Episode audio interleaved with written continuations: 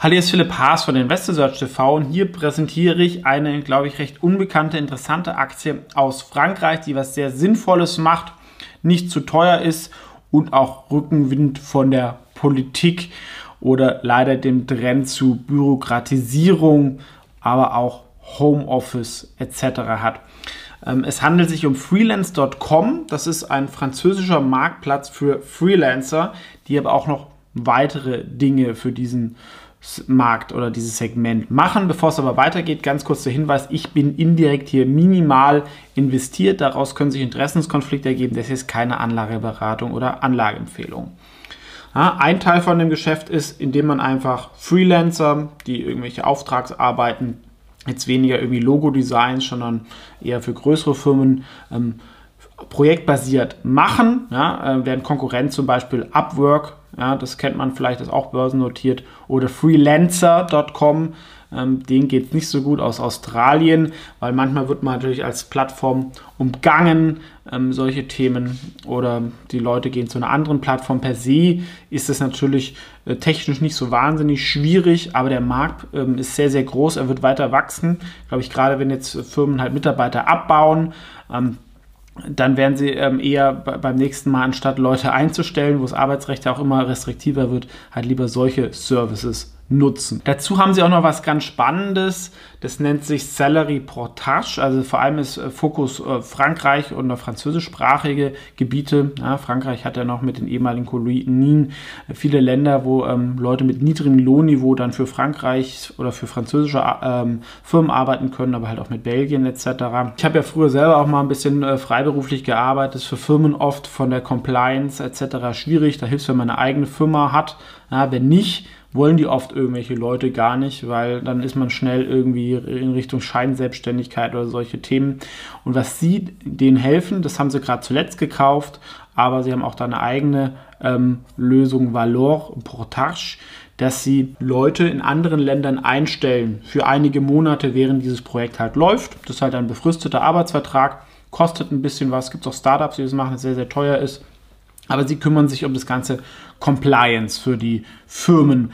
Ähm, und die Firmen sind dann natürlich rechtssicher, ja, weil der ist angestellt. Man kann ja einen befristeten Arbeitsvertrag machen, zahlt Sozialbeiträge und ist ja eigentlich auch, was die Politik irgendwo ähm, will. Ja, da gibt es nämlich ähm, äh, etwas für die Sozialkasten, von den Steuern, auch für den Arbeitnehmer. Und ich glaube, der Trend wird da mehr hingehen. Von der Seite, auch auf der anderen Seite, ermöglicht Leute, das ist ja eigentlich die beste Entwicklungshilfe in Anführungsstrichen, auch in Niedriglohngebieten ähm, weltweit zu arbeiten. Na, ich bin, ähm, das ist, glaube ich, die Lösung. Deswegen ist das eigentlich auch für mich eine sehr nachhaltige und positive Aktie. Da ich an Hilfe zur Selbsthilfe glaube, wenn Leute gut sind, äh, ein Laptop kann sich inzwischen ähm, auch äh, jeder leisten, kann er weltweit halt dann arbeiten, seine Arbeiten anbieten ähm, und das macht's ähm, von der Seite interessant. Firma hat auch mal Probleme, das neue Management hat es aber ganz gut transformiert, allerdings halt durch, durch Zukäufe, womit man natürlich dann auch immer wieder so ein bisschen ähm, Integrationsprobleme haben kann. noch ein weiteres Gebiet ist Provigis.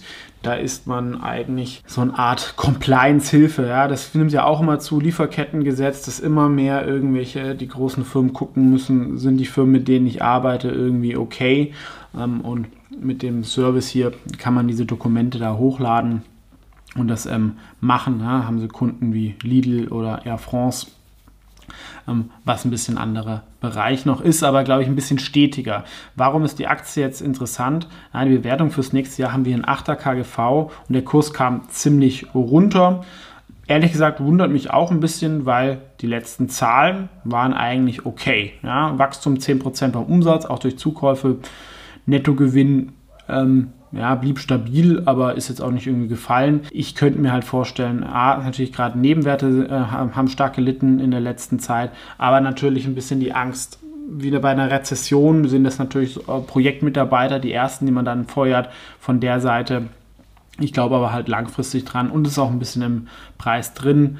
Ein bisschen Schulden haben sie aber jetzt auch nicht beachtlich. Ja, das ist irgendwie ähm, einmal Gewinn. Ja, und ähm, zuletzt sind sie eigentlich auch stark gewachsen. Ja, 2020 hatte die Firma noch 300 Millionen, jetzt wird man wahrscheinlich schon eine Milliarde machen mit dem Zukauf. Ja, nicht nur organisches Wachstum, ähm, aber per se zeigt es, dass es halt dann doch da stark steigt und ich finde das Thema halt interessant. Hier sehen wir auch nochmal diese drei Bereiche. Also die Talent Acquisition ja, ist halt auch was, was in der Krise nicht so gefragt ist, aber per se ist ja ein Problem, mit, gute Mitarbeiter zu finden und sie helfen halt auch, indem man halt dann in anderen Ländern, Regionen suchen kann. Dann dieses sogenannte Umbrella Company Arrangements, das finde ich halt sehr spannend, weil das was ist, was Mitarbeiter und der Staat ähm, will und der Trend dahin geht. Meine Frau hat früher mal bei so einem Ingenieursdienstleister gearbeitet. Sachen, die halt da vor acht, neun Jahren möglich waren, sind auch nicht mehr so einfach wie Arbeitnehmerüberlassung. Inzwischen sind es dann alles Werkverträge.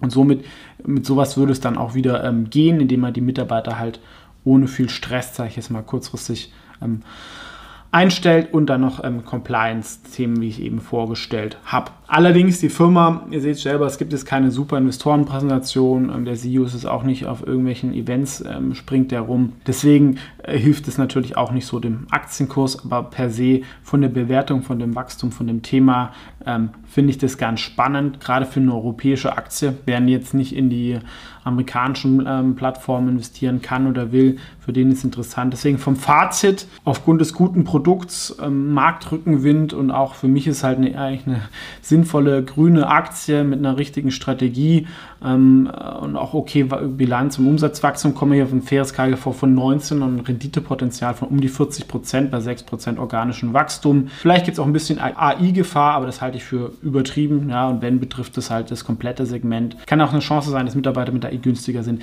Deswegen bin ich hier minimal investiert und das ist meine Meinung dazu. Ähm, gerne kommentieren. Ansonsten vielen Dank fürs Zuschauen. Bis zum nächsten Mal.